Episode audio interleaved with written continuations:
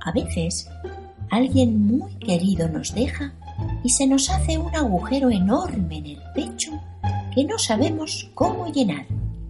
Pero ocurre que los recuerdos de las cosas hermosas que hemos vivido con ese alguien empiezan a llenar el hueco y nos hacen sentirnos afortunados y agradecidos por haberle conocido. Para siempre, de Alan Durant y Debbie Gliori. Nutria, topo, zorro y liebre vivían juntos en una casa del bosque. Nutria cocinaba platos riquísimos. Topo reparaba y mantenía la casa. Liebre cuidaba de las flores, del jardín y del huerto. Y Zorro. Zorro era el que más trabajaba. Se ocupaba de que todo funcionara bien. Siempre daba buenos consejos y tenía palabras de ánimo.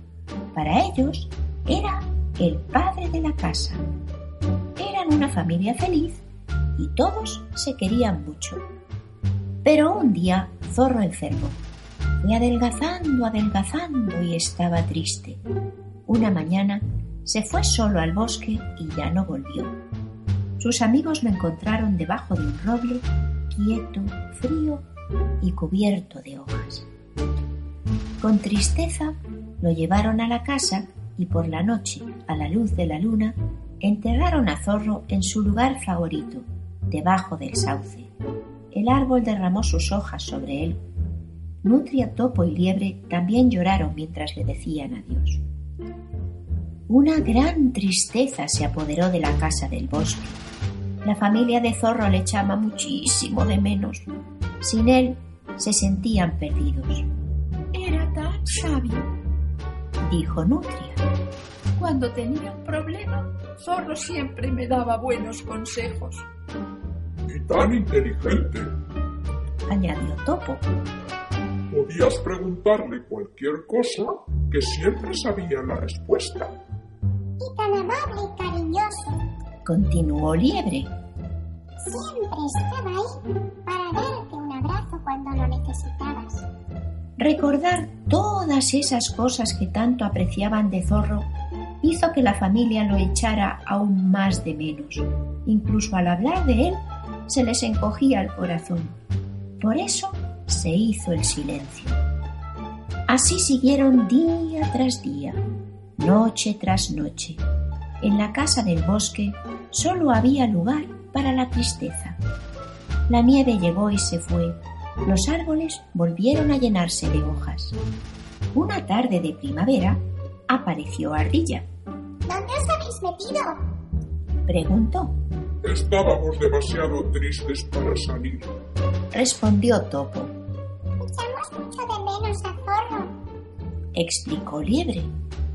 Nosotros también, pero la vida continúa. Sin Zorro es muy difícil, dijo Nutria y empezó a llorar. Topo y Liebre también empezaron a llorar y Ardilla intentó consolar a sus amigos, pero no sirvió de nada.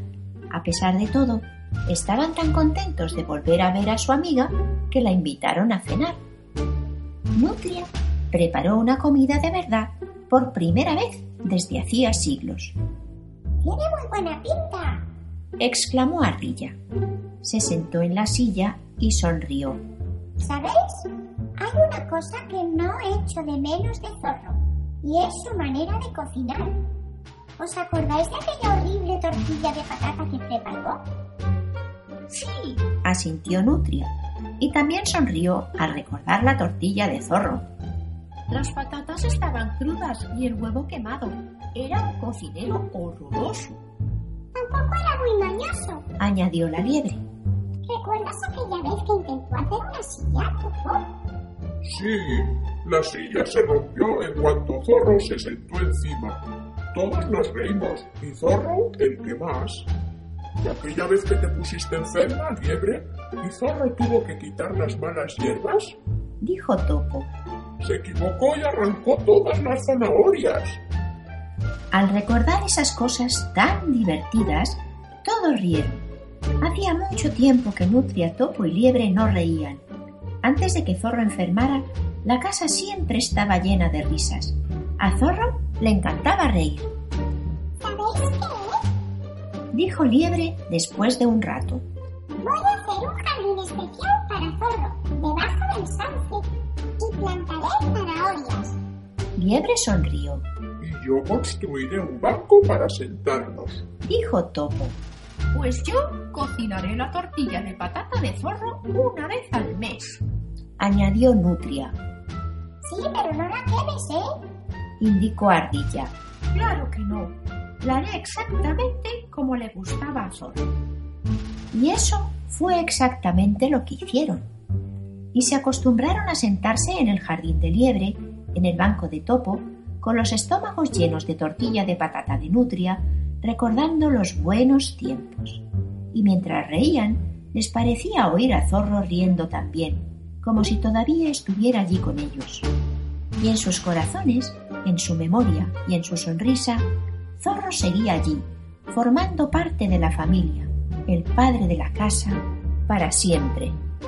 Y colorín colorado, nuestro cuento de hoy se ha terminado.